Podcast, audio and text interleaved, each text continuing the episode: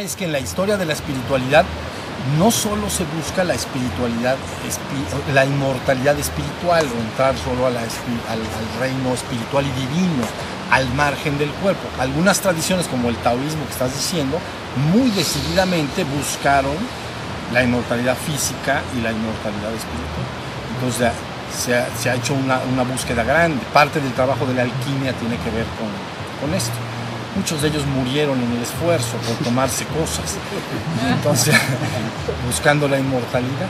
Pero bueno, de cara al ADN, parece que están bien estudiados animales, que su ADN permite crear cuates o gemelos exactos o clones de la célula. Entonces, en teoría, es un organismo que va a estar siempre. El hombre no, el hombre tiene, le quitaron unas cositas y entonces está programado para un tiempo. Pero de todas maneras la energía puede hacer cosas, cosas grandes. Entonces se habla en la espiritualidad como búsquedas muy elevadas, la inmortalidad física, el rejuvenecimiento, ¿no? Y luego eh, la transmutación del cuerpo en luz, si conocen ese concepto, ¿no? Ese concepto de, del cuerpo, al ser de energía, podría ser transfigurado en luz. Entonces todas las tradiciones espirituales tienen e, e, este conocimiento. Entonces, ustedes conocen bien la ascensión corporal de Cristo, vamos a decir de Jesús, ¿no? En, Betania, ¿no? Eh, en Betania, creo que sí. Sí, en Betania. Entonces, eh, queda registrado en la tradición como un levantamiento físico, ¿no? Y entonces en, ese en el Nuevo Testamento, en el Antiguo Testamento está Elías. Elías, ¿la vieron? No es un viaje al cielo y un regreso, sino es una transmutación del cuerpo. Entonces en el Antiguo Testamento está Elías. Entonces, esto es, esto es un asunto, ¿ya vieron? Y es producto del uso de la energía. Entonces la gente puede buscar su puede buscar como una meta final y última una ascensión corporal. Tú dices, es fácil, bueno, la verdad sería mentir decir que es un asunto fácil. Pero, si pones la lupa. Si bueno, si pones la lupa, quieres levantar el cuerpo, ¿ya vieron? Entonces tiene que descender una energía que está arriba y afuera de la cabeza, ¿no? Tiene que descender y literalmente transfigurar. ¿Les gustaría? Mm. Estaría buenísimo buenísimo. Pero bueno, ese, eh, normalmente he trabajado mucho más siempre con el trabajo del despertar, pero si ustedes entran en línea a, las, páginas van a entender muy bien lo que estoy diciendo hoy. Entonces, este proceso de que la energía puede detener el envejecimiento o retrasarlo inmensamente y luego podría ser más, rejuvenecerlo también o transfigurar, ascender. Entonces, este, nada más es conocer el caminito. La gente, por supuesto, saben la grabación que tiene, pero ya no como individuo, como especie. La grabación de el cuerpo tendrá finalmente que morir y ser desechado como la cáscara de un fruto. O sea, ya, ahí se queda. ¿No? Así es como se entiende. Los que conciben, bueno, habrá vida espiritual, pues es el fruto el que se va. la mandarina, pues. Pero la mandarina se va, pero pelas cáscara y la cáscara la, de, ya se la tiras, ya no es inservible, ¿ya viste? Pero, ¿qué tal si la cáscara también la pudieras levantar? ¿Estaría bueno? Buenísimo. Pero todo depende si puedes, si tienes la suficiente fuerza para aceptar eso y no aceptar nada más. Está grabado en la especie, que los cuerpos han muerto unos detrás de otros. Hay, una, hay un, nivel de conciencia, ahorita estoy hablando de manera muy suelta, pero bueno, no importa, ¿no? Hay un nivel de conciencia en el cuerpo que se llama, a veces la gente le llama instinto, a veces le llaman el elemental del cuerpo. Entonces el cuerpo, a ver si alguno de ustedes le ha salido alguna vez el cuerpo de repente puede informar una conciencia como, y me voy a morir, pero de verdad, y da miedo, me voy a morir de verdad, no, mental, ¿entiendes? Mental es, ah, algún día me voy a morir, eso es mental, pero ¿estás sintiendo algo? No, algún día me voy a morir. ¿Ya vieron? Pues lo estoy diciendo mentalmente. Pero a veces el cuerpo tiene un nivel de conciencia que se llama el elemental físico. Cuando sale, entonces es, sabe que es mortal y tiene muchísimo miedo. Entonces hay que hablarle bonito. Y hay que decirle, no temas y no te preocupes. Nos vamos juntos y quites. Entonces el otro dice, órale. Ya vieron, esa parte tiene miedo, tiene mucho miedo. Entonces hay que acercarse a ella y estar. Hay mucho que, mucho que van a vivir algún día mucho más de lo que imaginan. Nada más necesitan caminar, avanzar, la conciencia se irá abriendo. Entonces, este, este concepto de que la energía, el, trabajo de Tantra, que estábamos hablando del retiro, normalmente ha sido entendido en Occidente, en Oriente, perdón, como nada más el ascenso de la energía de la madre, de la base del tronco, así es como más o menos entiendo. Se busca un ascenso y un viaje al reino espiritual y divino. Es lo que se busca en el Oriente. ¿Ya vieron? Pero cuando nace el cristianismo, entonces con la vida de Jesús, nace y se complementa y se busca el descenso del reino al mundo. Entonces tiene que descender. La gente lo conoce como bautismo en, el sistema de ritos y ceremonias cristianos, ¿no? Bautizado con agua. Por eso se dice, yo bautizo con agua, el que viene bautiza con fuego. Entonces quiere decir que si la persona va a ser ascendida corporalmente, necesita llegar a un punto en que la energía de arriba y afuera de la cabeza, que llamarías la energía del padre, la de abajo, la madre. ¿Por qué madre? Porque es la energía que crea. Entonces las madres, nuestras madres, nos dieron a luz a todos. Entonces, de alguna manera, la, la madre es la creadora, la creadora, la Shakti, pues la creadora del universo. Entonces la energía de la base del tronco, mientras hace su función en el universo, creando el universo, pues es la, energía de la madre, porque se dedica a crear el universo. ¿ya? El trabajo del Tantra lo que busca es hacer un sentido no de generación, no genero un hijo. Puedo generarlo si quiero, pero me refiero a esa energía se le da una inversión en el flujo y se le llama proceso no generativo, sino regenerativo. Entonces tiene que subir hacia arriba. Eso es todo el trabajo. Pero entonces, cuando va subiendo hacia arriba, crean que va pasando cosas bien importantes. Cuando avanza por los plexos, pasan cosas. Bien, pero aparte de todo, esta energía se complementa con otra que está arriba y afuera de la cabeza. En términos cristianos le llamaríamos el fuego del Espíritu Santo entonces yo vi al fuego del Espíritu que se acercó y se posó como una paloma sobre él. Y dijo, este es mi hijo bien amado, en él tengo mis complacencias. Entonces, la, energía del Padre, eh, arriba y afuera de la cabeza, está como comunicada. En las tradiciones le llaman esa comunicación el cordón de plata o hilo de Foat. Hilo de Foat, Foat es fuego. Entonces está el hilo de fuego o el cordón de plata. Entonces, cuando esa energía está comunicada al cuerpo, por eso tienes vida. Y está anclada la verdad en el corazón. Entonces, esta energía te mantiene vivo. Pero el Padre está ahí y el Hijo, y tú estás acá.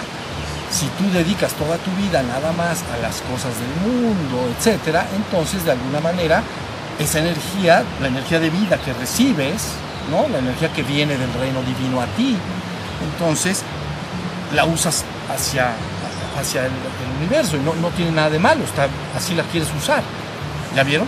Pero cuando se llama el, trabajo del llamado espiritual, entonces se hace el trabajo inverso. ¿Ven? Uno me está llevando, se fijaron que dije hace ratito el llamado del mundo, entonces uso toda mi energía que viene desde la fuente, viene de la fuente del reino divino, de la trascendencia, viene a mí, me da vida. Pero ¿cómo la uso yo? Como yo quiero, porque vivo en un universo de libre albedrío. Si no, no sería un universo consciente, sería un universo mecánico. ¿Ves? Un universo mecánico, para que me lo entiendan bien, es una fábrica que produce hilo. Esas máquinas no son libres, producen hilo. ¿O qué producen? Pues producen hilo Y los telares producen telares. No son libres, es un universo mecánico. Es una máquina. El ser humano, este universo, esta existencia que habitamos, le podemos llamar, es un universo impregnado de conciencia. Y por lo tanto, es libre albedrío, porque si no sería una máquina. Es verdad que somos altamente mecánicos. ¿La vieron? Una hormiga hace lo mismo que las hormigas hicieron hace medio millón de años. Esto es como una maquinita. ¿Ya vieron? Pero en vez de metal, resulta que estás hecho de carbono y otros elementos. Es como una máquina. Entonces está la hormiguita, hace lo mismo, lo mismo, lo mismo, lo mismo. ¿Ya vieron? Y entonces es, parece, parece un universo mecánico. Pero resulta que cuando llega el hombre, entonces el hombre puede despertar conciencia. Entonces sale de un universo mecánico. Entonces, ¿ya vieron? Entonces entra tu libre albedrío. La hormiga no tiene libre albedrío. ¿sí? La hormiga hace lo que hace. La abeja hace lo que hace. Va, ¿no? Baila, digo, se va, ve dónde están las flores, regresa, baila delante de sus otras abejas, les dice para dónde hay que ir volando y a cuántos kilómetros. Y entonces con una danza. Y entonces todas van y trabajan. Pero eso no pueden hacer otra cosa. ¿Ya vieron? Siempre tiene que hacer más o menos lo mismo todo el tiempo. ¿Te vas a sentar? Ah. ¿Mande? Ah. Disculpe. No, no, no se preocupe.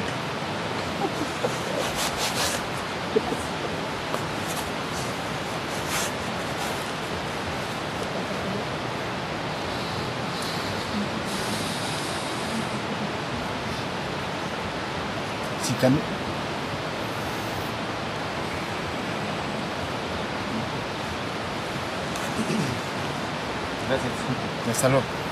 Este, la abeja.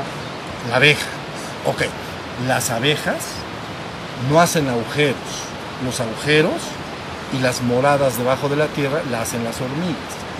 Pero son como una maquinita. Es difícil ver una oveja que se vaya a recoger miel. Ya vieron.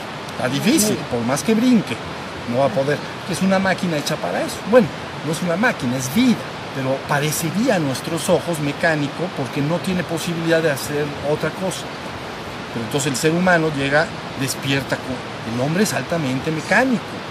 Si, si tú le quitas, o sea, se da cuenta, pero se da muy poco cuenta, o sea, sí se da cuenta, porque si tú le preguntas a cualquier ser humano, oye, cuando te pega el viento en la cara, ¿te das cuenta? Te va a decir que sí.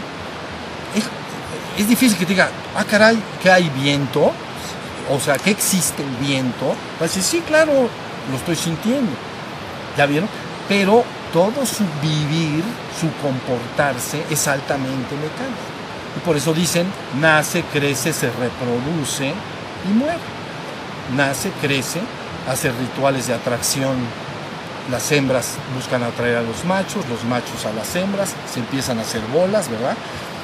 Y luego ya se empiezan a reproducir ya después de hacerse bolas, viene la reproducción, se hacen mayores y mueren y dejan a un hijo y a un nieto que va a repetir lo mismo. El cambio es muy pequeño, muy pequeño. Ya vieron, el camino de la conciencia es bien complicado. Entonces, pero finalmente el, hombre, el ser humano puede despertar la conciencia, entonces ya cambió todo. Porque sí puedes alterar las cosas. ¿Ya vieron? Entonces, esa es un poquito la idea. El trabajo del despertar espiritual no es más que despertar conciencia. Inmediatamente te ubicas ya no como, la, como un hombre mecánico, sino un hombre consciente. Siempre me doy cuenta de todo. Las personas les puedes preguntar y ellos te pueden decir, sí soy consciente, me doy cuenta de todo. Es que no, no, no es así. Porque lo tienes que vivir tú. Tú tienes que vivir que a veces puedes estar caminando en un lugar y ya te olvidaste de ti y si te olvidas de ti, te olvidas de que tú eres la conciencia. Y si te olvidas de que eres la conciencia, estabas actuando como una máquina. Mm. Pero estabas pensando. Dices, ¿cómo voy a pensar mecánicamente? Pues como lo hacen las computadoras. Y piensan mucho mejor que uno, por cierto. O sea, mucho más rápido y no fallan. Entonces, la computadora piensa. Ven con los muchachos que trabajan en computadoras que se queda la cosita haciendo así, dicen, mm. está pensando. ¿Cómo que está pensando? Se está está terminando de, de, resetearse o como se llama. Entonces, pero la máquina piensa y piensa de manera ultra súper eficiente. Pero es una máquina. Entonces, el hombre piensa. Entonces tú dirías, por el acto de pensar no soy máquina. Ah, bueno, entonces la computadora no es máquina. Sin embargo, sí es máquina. Ahora, ¿qué es dejar de ser una máquina? Que yo me doy cuenta del trabajo que hago. Si la máquina se da cuenta de, que, de lo que está haciendo, deja de ser máquina. Es el trabajo que actualmente se explora de inteligencia artificial. ¿Podrán llegar las máquinas a cobrar conciencia de sí, que se llama self-awareness? Hay todo un asunto. Porque resulta que... ¿Mande? ¿Usted qué cree? Yo creo que nosotros somos la vida. Entonces no necesitamos... Actualmente se está abriendo para el siguiente paso. No pensé que hablábamos de esto, pero bueno, para el siguiente paso en la evolución del hombre, parece que se está abriendo dos caminos. Uno es buscar un reino exclusivo en este mundo y se llama, lo, de más avanzada, se llama transhumanismo. Transhumanismo. Entonces el ser biológico, si lo mezclas con ciertos componentes mecánicos, por ejemplo, lo puedes enchufar a la red internet. Ahorita la gente está enchufada a la red de internet con su teléfono, ¿no? Pero ¿qué tal si te ponen un microchip acá y sabes todo lo que hay en la red? quiero saber las noticias de hoy, cómo está el clima. Ah, ya sé cómo está el clima. Nada, de que, a ver, espérame, vamos a consultar. Entonces, imagínense antes, fíjense lo que estoy diciendo. Entonces, uno es buscar la inmortalidad en este reino. Ya vieron lo que quiere decir esto. Pero la palabra que viene del reino divino dice, mi reino no es de este mundo, mi reino es el reino del Padre. ¿Se está entendiendo? Entonces, son dos palabras. Una palabra, apoyado en la ciencia y la tecnología, está buscando que el hombre construya un reino en este mundo, que finalmente se haga inmortal. Y finalmente se hace inmortal y se enchufa a la red de internet. Y finalmente, aunque su cuerpo se pierda, ¿qué tal si su conciencia puede quedar en línea? Ya hay películas así, ¿verdad? Entonces, bueno, si están entendiendo lo que entonces tú me preguntas, ¿tú qué crees? Yo lo que creo es que esos dos caminos, eh, de alguna manera, se están ahorita poniendo a consideración de los hombres. Pero el hombre, el hombre espiritualmente hablando, cuando reconozca que él puede reconectarse con la divinidad, es el camino que va a elegir. ¿Ya bien? Lo va a elegir. Pero mientras no lo sepa, mientras no se le explique cómo puede despertar el no divino, pues es lógico. Imagínate que te dice, tómate esta pastilla para vivir 100 años más. Algunos de ustedes dirán, no, yo qué flojera, yo ya no. Pero muchos dirían, yo sí me la tomo. ¿Quién se la tomaría de acá? 100 años más. ¿No? Bueno, mil. Menos. Tampoco, menos. ¿Ya vieron? Pero vean lo que está pasando. Nadie dijo que sí, acá hay una intuición que te dice, este no es mi reino. Y me están vendiendo una pastilla para vivir mil años acá. Entonces no la quiero. Ya entendieron lo que quiero decir, pero a otra persona puedes ir con otra persona y decirle, oye, ¿te tomarías esta pastilla de, para vivir mil años? Te dices, claro, claro que sí, ¿por qué no? ¿Mm? Pero entonces, uno es la búsqueda de la inmortalidad en este reino, ser semejante al Altísimo. Una cosa es eso y otra cosa es ser el Altísimo. ¿Ya entendió? Nosotros esencialmente somos el Altísimo, somos uno con la divinidad. Entonces el camino adecuado, el correcto, el que, el que la palabra siempre revela, es regresa y fúndete con lo divino. ¿Ya vieron? Porque eres uno con la divinidad. ¿Sí se entendió? Entonces es un poquito la idea de dos palabras. ¿Sí una palabra dice, bueno, nos enfermamos, pues hagamos más medicinas. Oye, nos morimos, pues hagamos otra cosa para vivir más. O, ¿Ya entendieron? Todo para crear nuestro reino en este mundo. El, trabajo del despertar es que me voy despertando y yo deseo ahora regresar a mi verdadero reino, que no es de este mundo. No es que odie el mundo lo puedo amar y lo puedo valorar y disfrutar y lo puedo agradecer y lo puedo cierta manera bendecir si he tenido una buena vida, pero no me quiero quedar ahí. Y si no me quiero quedar ahí, quiere decir que no es mi verdadero reino. ¿Sí entendieron esto? Ahorita nadie levantó la mano mil años, es tentador. Mm. Y dices, no, mil no. Mejor, ¿ya vieron? Porque hay algo en el interno que dice, no, es que este no es nuestro reino.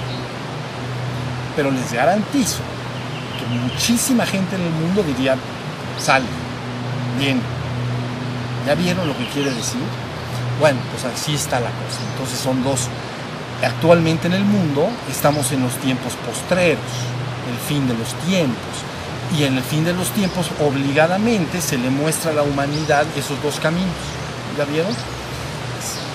Hagan de cuenta, ¿se acuerdan del juego? Nada más digo esto y ya lo entramos y meditamos un ratito y ya nos vamos. ¿Se acuerdan que he hablado del yoyo? el juego del yoyo. El yoyo baja y el yoyo sube. Entonces, desde un punto de vista cosmogónico, todas las tradiciones espirituales afirman que hay un tiempo antes de que el mundo fuera, ¿no? donde solo está la divinidad, antes de que el mundo fuera. Viene un momento en que aparece una manifestación, ¿no? Hágase la luz, y la luz fue hecha. Entonces viene un proceso de manifestación.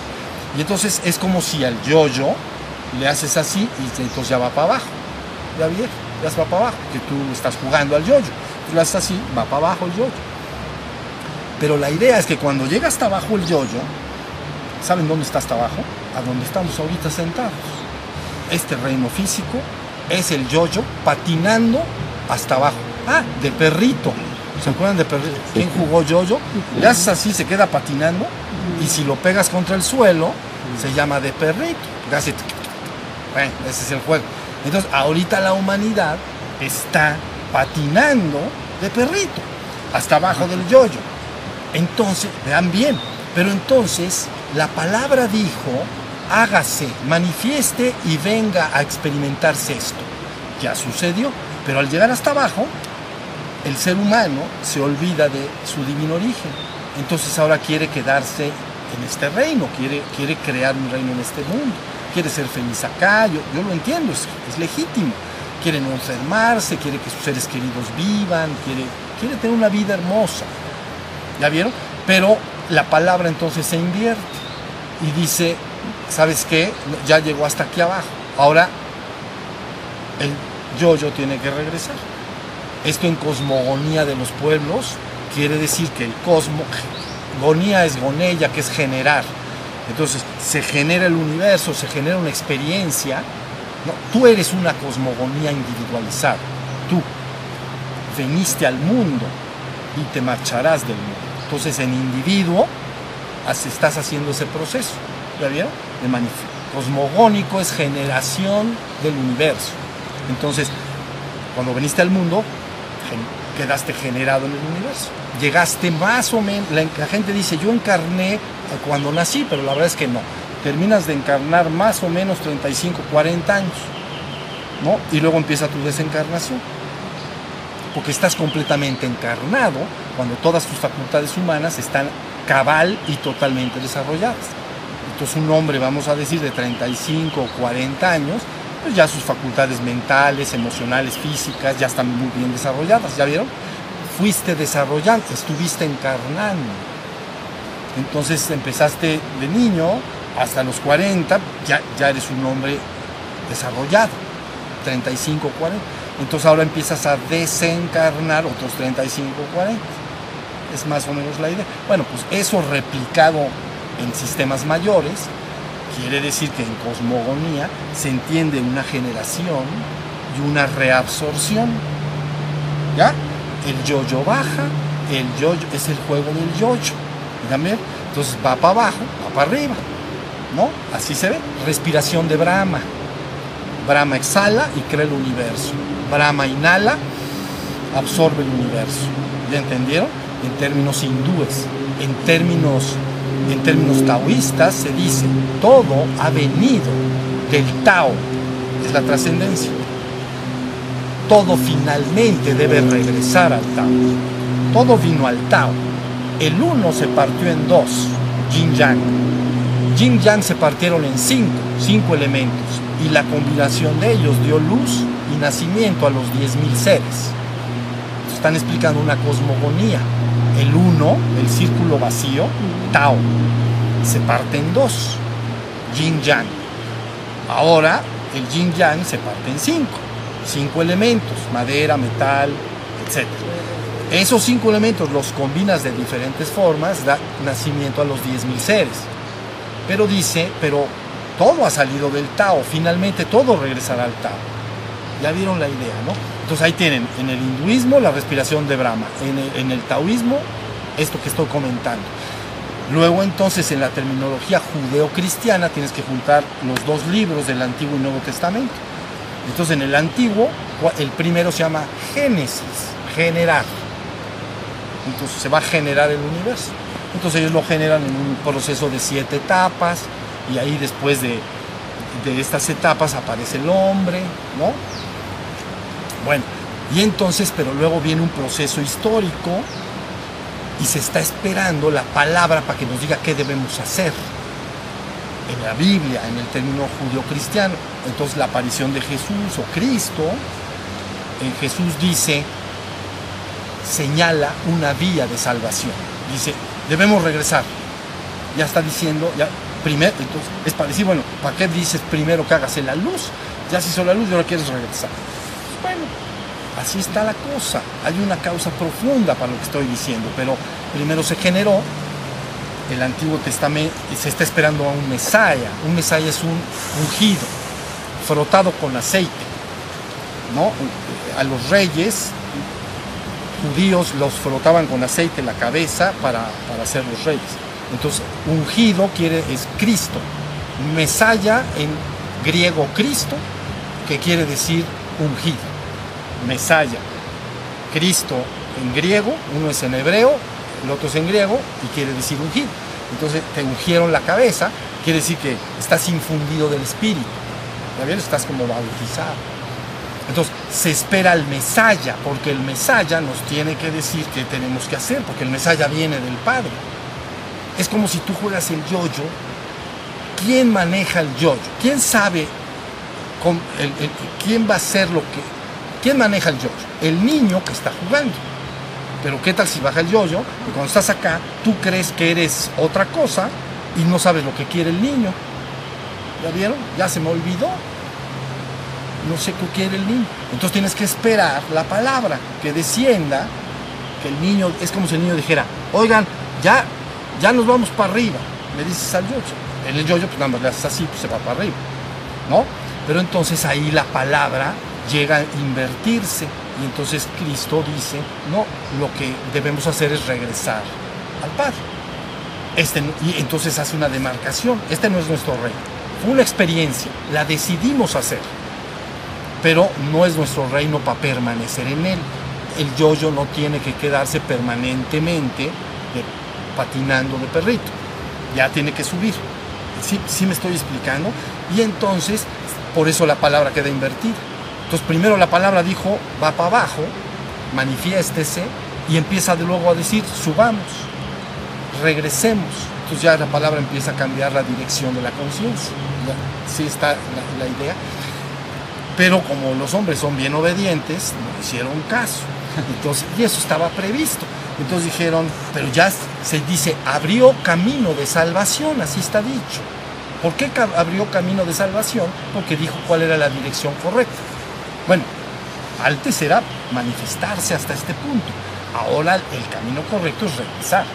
Entonces se dice, Cristo ha venido y abrió camino de salvación. Ya nos dijo para dónde va la bolita, para dónde va el camino. ¿Ya vieron?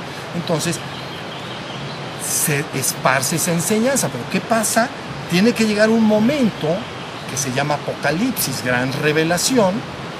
Fíjense muy bien en que en términos religiosos es como un enfrentamiento. Ellos lo ven como del bien y el mal, pero son estas dos visiones. ¿Ya vieron? Una visión que te dice regresa al Padre y otra visión que te dice que no. ¿Ya entiendes? Pero viene esa especie de batalla Argametón, ¿no? En lugar de los carruajes, en lugar de la tropa de los carruajes, es donde se tiene que dar el, enfrentamiento. Eso tiene que ver con Meshito. a México. Aunque México quiere decir el lugar del ombligo de la luna, México, Ko es lugar, y Meshi, lugar del Mesías. O sea que váyanse poniéndose las pilas. Entonces, ¿no? Y luego Tenoc, Chitlán. Entonces, Enoc, Titlán, en lugar de Enoc. O sea, para que se me vayan despertando un poco de a dónde estamos metidos. Pero ¿qué pasa? entonces, ah, entonces en ese final que se llama Apocalipsis la gente lo ve como de miedo, ¿no? como dice, no, pues aquí se va a armar la bronca, pero espantoso. No, es que nada más son dos palabras. Una palabra te dice, volvamos al Padre colectivamente, y la otra dice, hagamos nuestro reino al margen del Padre, seamos semejantes al Altísimo. Y la otra palabra dice, no, seamos el Altísimo, regresemos al Padre. ¿Ya vieron? Entonces parece un enfrentamiento. ¿Ya vieron? La gente lo ve medio de miedo y de que el, bien y el mal, pero más bien es como mostrar las dos posibilidades. Pero ¿qué creen? Ganamos.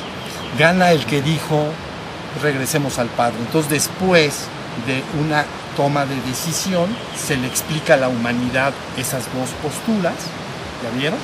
Y el hombre libremente elegirá entonces va a elegir camino de salvación. ¿Ya vieron? Entonces se llama el fin del mundo o el fin del tiempo. Entonces empezó el tiempo. Vean, Génesis dice, antes de que el mundo fuera, antes de que hubiera tiempo, ahí se dijo hágase la luz, ahí empezó el tiempo, ¿ya vieron? Y viene todo este proceso de manifestación del yoyo. Luego ya vienen todos los profetas que más o menos tratan, en, esa terminología judio-cristiana nada más, ¿eh? porque en todas las tradiciones está, tratan de guiar a la comunidad, pero esperan, esperan a un Mesías. Los que lo aceptaron pues, se vuelven cristianos, los que no quedan como judíos. Pero, ¿qué dijo esa, los que, estos, esta palabra que dijo? Dijo, mi, mi reino no es de este mundo, mi reino es el reino del Padre. Entonces, eso ya abrió un camino ¿Ya entendieron? Es poderosa, esas palabras son poderosas. Entonces, pero como todo, se entra en tiempos postreros. El postre no es el fin de la comida, es el último tiempo de la comida. Es decir, cuando te llevan el postre en un restaurante, no es el fin. Todavía te lo tienes que comer. ¿O qué? Ya se acabó. No. ¿Entienden? Tienes que comerte el postre. Entonces, tiempos postreros o el fin de los tiempos es el tiempo en el cual se exponen estas dos visiones para que la humanidad vaya decidiendo en los tiempos postreros qué hacer. Y, ahí está la aparente lucha, ¿ya me entienden? Pero finalmente la humanidad debe ser redimida y regresada al Padre. Ese es el plan. Entonces, y de forma colectiva. ¿Ya vieron? para controlar las conciencias se pudo haber utilizado en el pasado, unos irán a salvación y otros a condenación eterna. Eso, eso no es verdad. Todos, el yo-yo baja, el yo-yo sube. ¿Ok? Nada que se quedó un pedazo de yo-yo ahí. Ya se quedó el pedazo del yo-yo. No se quedó nada. Va para abajo y va para arriba. Esto no falla. ¿Sí están entendiendo? Entonces ya no estamos buscando tu redención individual eso fue en el pasado, durante toda la historia. Los maestros iluminados del pasado que han venido buscan ascensiones o redenciones individuales. Ahora el esfuerzo va a ser colectivo. Entonces la humanidad entera tendrá que ser informada. Hay dos caminos, pero sábelo, se va a hacer una Y, tienes que escoger. Pero como somos bien necios, entonces vamos a seguir insistiendo que este es el camino de salvación. Y la gente, hace en cuanto escuche la palabra y la empiece a llevar a cabo, a vivirla, inmediatamente elige el camino, el camino de regreso al reino espiritual y divino. ¿Sí se entiende? La otra palabra buscará adoctrinarte para que no la busques y alejarte. Seducirte si quieres vive en este mundo, no te preocupes de eso. ¿Sí se entendió? No lo vean esto como algo, como, como lo ven los cristianos, como bueno y mal, o el bien y el mal, así como dos poderes reales. Es nada más una forma de entender que nuestra experiencia y vivencia en este reino material tiene un plan claro, pero que algunos lo recuerdan y ya se les olvidó. Entonces, la idea ahora es regresemos todos y se llama redención colectiva de la humanidad. ¿Ya viste? O redención o restauración. Redención es retomar. Acuérdense, mere, tomar y re nuevamente. Es retomar al ser humano que está en el yo-yo abajo y llevarlo. Entonces ha sido redimir. Y restaurar es como arreglar, como lo que es, si algo se deterioró, digamos, se tiene que ser restaurado. Sí, está la idea. Bueno, pues nuestro trabajo acá es llegar a la familia humana que tiene hambre de, despertar espiritual, informarles cuáles las prácticas y lo que es exactamente el despertar para que empiece el proceso de despertar. Pero ya no de manera individual, sino más colectiva. ¿Y qué tal si esa colectividad luego va y lo comparte con más y más? Ese es el plan, hasta que lo, se comparta en todo el mundo. Eso se dicen, en palabras cristianas se dicen, cuando esta palabra haya llegado a todo el mundo, vendrá el fin. Pues claro que sí, cuando la palabra llega a todo el mundo y todo el mundo la siga, vendrá el fin, porque vendrá la sección de la humanidad. Entonces, fin del tiempo y fin del mundo. ¿Ya vieron esto? Pero sabroso. Entonces, al reinos espirituales. Ya estamos y luego al reino divino. ¿Estamos? Esa es un poco la historia. ¿Por qué dijimos todo esto hoy que no íbamos a decir, verdad? Pero bueno, para que entiendan que hay algo bien, bien profundo, bien profundo. Y que nuestro trabajo acá es nunca adoctrinar a nadie, sino más bien aclarar las cosas, darle a la persona el conocimiento de lo que es el despertar y luego hacer que la persona en sí misma, si lo desea, ponga en práctica las prácticas para lograr su despertar y restauración. Entonces, la redención se habrá consumado. Regresamos a casa, hermanos, todos. ¿Ya saben? Así es. Bueno, vamos a meditar aunque sea un ratito. Nada más cerramos nuestros ojitos para ser bendecidos desde arriba y terminamos.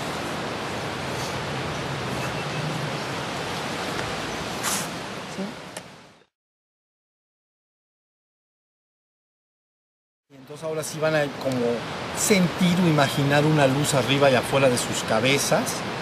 Puede estar desde unos 30 o 40 centímetros o unos 2 o 3 metros arriba y se van a imaginar que esa luz los baña con una luz, eso es todo. O sea, como una regadera de agua, como si estás debajo de la regadera de tu, de tu baño y te está lloviendo el agua, te está llegando el agua a la cabeza igualito. Cerramos nuestros párpados es unos cuantos minutos.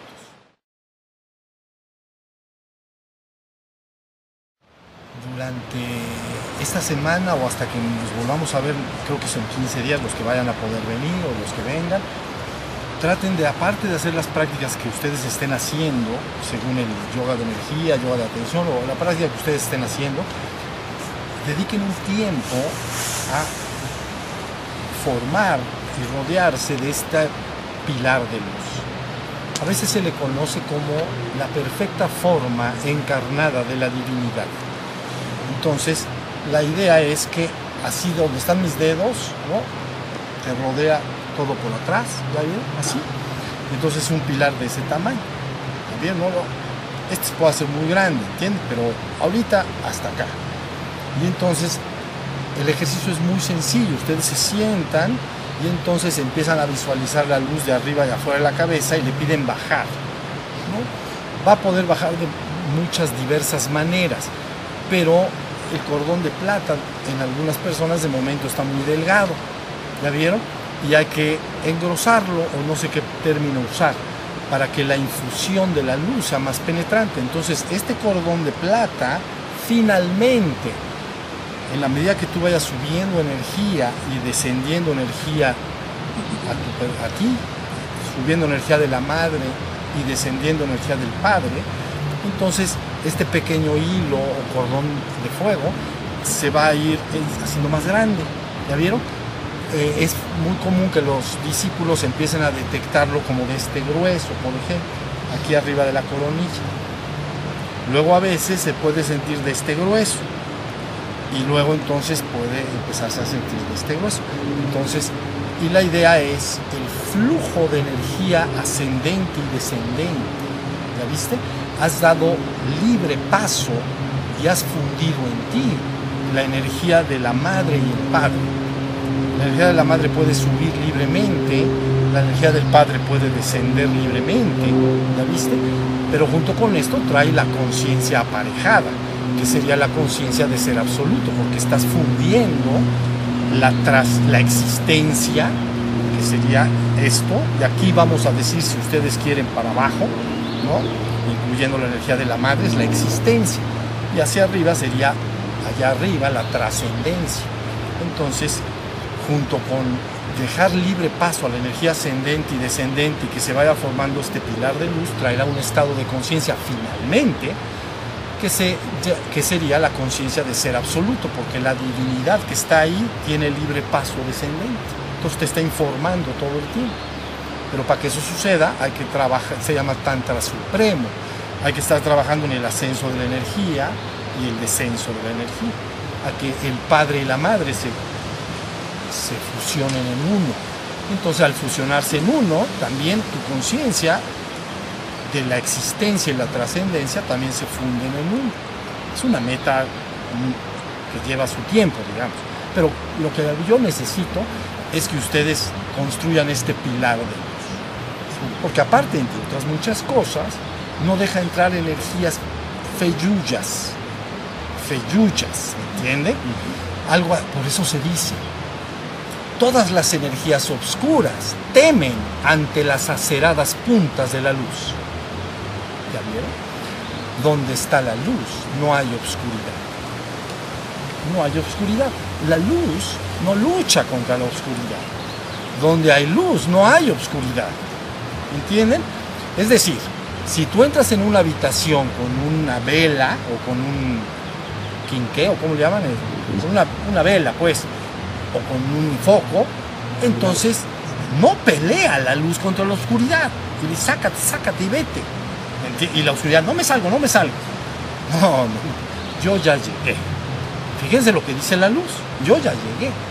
Entonces hágase la luz. Es luz, ¿ya vieron? Entonces es lo mismo. Por eso se dice, todas las energías oscuras temen ante las aceradas puntas de la luz. Quiere decir, cuando formes este pilar de luz y trabajes y logres avanzar en tu despertar y en el manejo de tus energías individuales y cósmicas, entonces empezará a, lograrse ese, pilar de luz que se le conoce si está perfectamente desarrollado e informando la conciencia correspondiente, se le llama la perfecta forma encarnada de la divinidad, porque está informando sobre la divinidad. No es que yo estoy consciente de la existencia, y por ahí hasta la trascendencia, sino que ya la fusión en una sola cosa. ¿Ya vieron? Es el, Tantra Supremo, la última fusión, la última dualidad que trascenderás. Es la existencia y trascendencia. ¿Ya vieron? Trascenderás esta última dualidad cuando tus energías ascendentes y descendentes vayan tomando su camino. No se deben de preocupar mucho, esas energías caminan juntas. Si levantas más fuego, ya la madre, desciende más fuego del Padre. ¿Ya vieron la, idea? históricamente se informó primero de la energía ascendente en, en Oriente, la energía de la madre, ¿no? Eso fue tanto en el hinduismo, budismo, en el taoísmo ya empiezan también a descender, ya empiezan a, a buscar el descenso de la energía de arriba. Pero donde se declara formalmente es en el cristianismo, cuando se habla de un bautismo pero un bautismo real, para que quedes ungido, quedes penetrado, infundido. ¿Ya vieron? Entonces, ahí está todo. Tú nada más te pones, te sientas, cierras tus ojitos y dices que la luz venga a mí y sea. Tomás no tienes que sentir, va a responder al sentir más que al pensar. Entonces que descienda, ¿ya vieron? Y le dice suave y dulcemente. ¿Comprende? suavecito. Entonces baja, te, penetra, te va rodeando y te vas haciendo. Y ahí nos vamos. Ahí nos vamos haciendo pilares de luz. ¿Estamos? Entonces, no solo tienes que hacer una esfera, no solo serás una esfera, serás un pilar. Entonces, trabaja en este descenso. Ten conciencia de que lo que está ahí arriba, tú lo puedes llamar el Padre, el origen, la fuente o el nombre que prefieras darle. Pero sé consciente de que esa energía está ahí y por eso se llama el descenso del reino al mundo. ¿No? Y por eso la pregunta a Cristo siempre de los discípulos era, ¿cuándo vendrá el reino al mundo? ¿Cuándo vendrá el reino al mundo? No nada más es ir al reino, sino cuándo vendrá el reino al mundo. Entonces, la forma es que sepas muy claramente que tú eres esa luz, finalmente tú eres esa esencia divina, pero ahora tienes que empezar a darte cuenta de ello y tienes que empezar a, a tener un contacto más directo con eso. ¿Ya vieron? Entonces eso se llama tantra en su sentido más supremo, profundo, sagrado. ¿sí? Entonces, el tantra es la enseñanza suprema. Muy bien, pues entonces ya terminamos. Muchas gracias. Levanten sus manos.